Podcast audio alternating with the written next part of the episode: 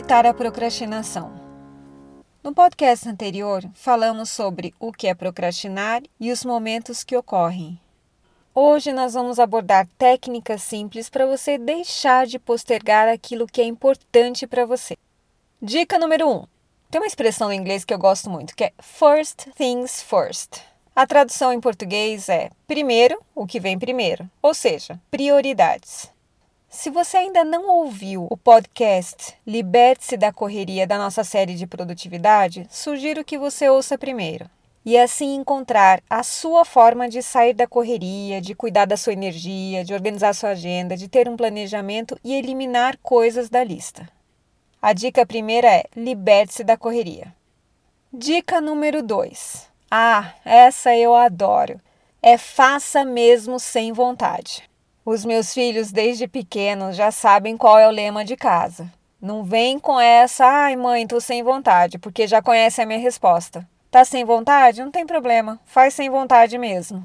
Se você fica esperando pela vontade de fazer algo, saiba que essa vontade pode chegar é nunca.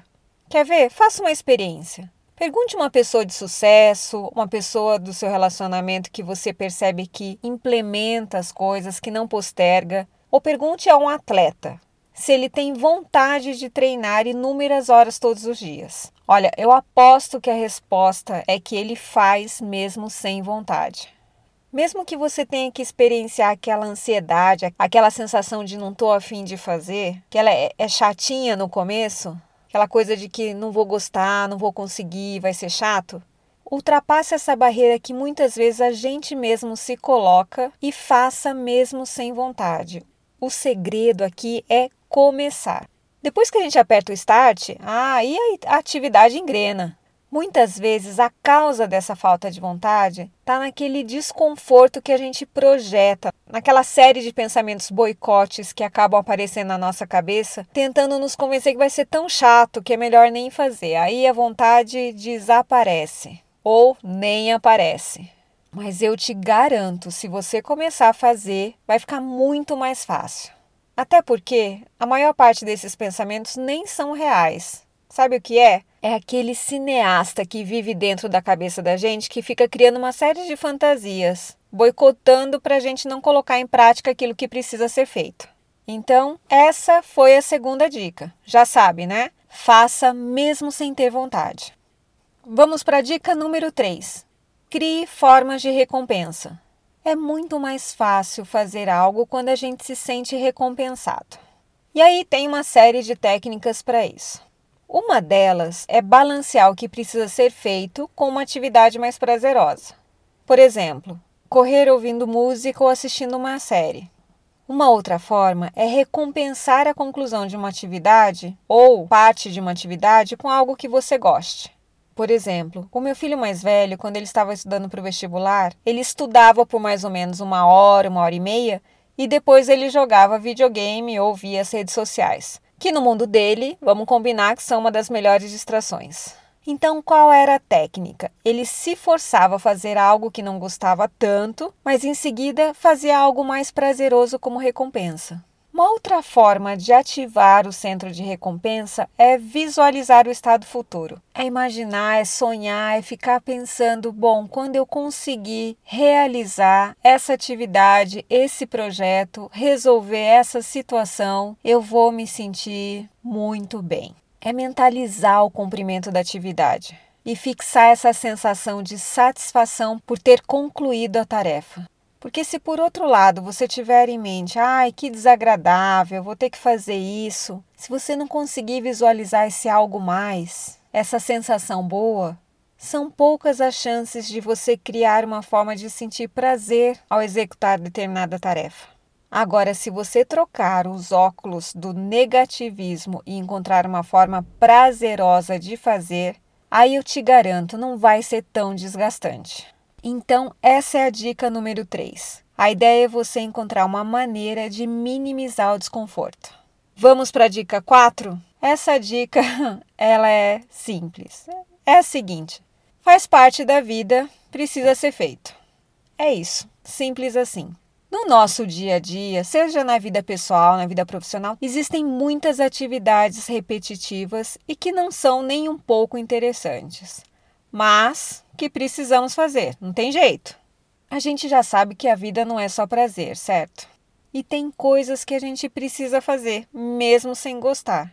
E se a gente aceita, fica muito mais fácil. E ninguém precisa ficar se martirizando por isso. Nosso dia a dia não são contos de fadas ou filmes hollywoodianos, quando tudo é perfeito e fazemos apenas o que é prazeroso. Tem muita coisa que a gente precisa fazer. Em casa tem a manutenção da casa, lavar louça, lavar roupa, arrumar cama, organizar as nossas bagunças.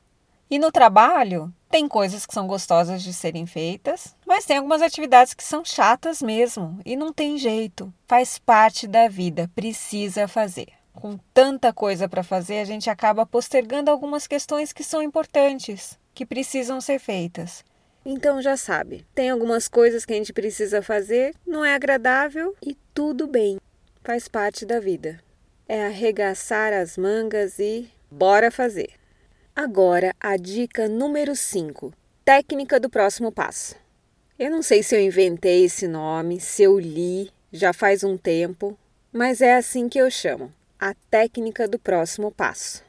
No nosso site você encontrará um blog específico sobre essa técnica, mas caso você não tenha tido a oportunidade de ler, vou te explicar aqui brevemente como funciona.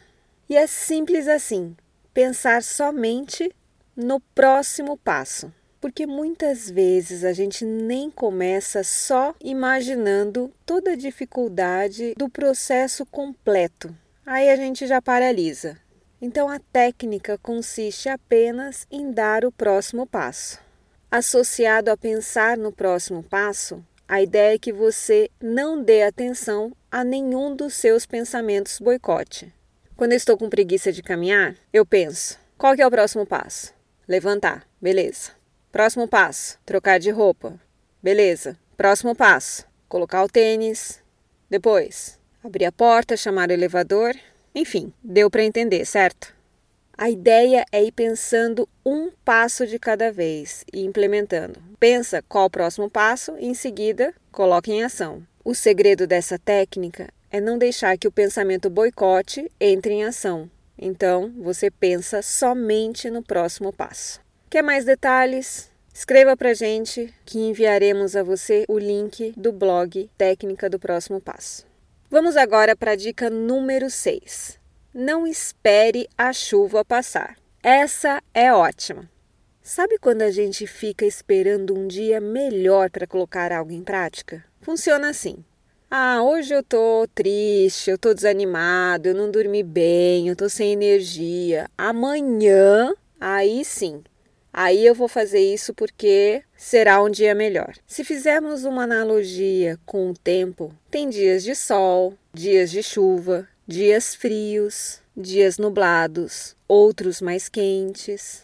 E assim como tem toda essa variação com o clima, nós também temos as nossas variações em termos de energia. Tem dias que a gente está mais triste, mais alegre, mais animado, mais desanimado, mais cansado. Mas a vida continua. Muitas vezes a gente acaba postergando na espera de um estado de energia ideal para fazer algo. Só que esse estado muitas vezes não chega.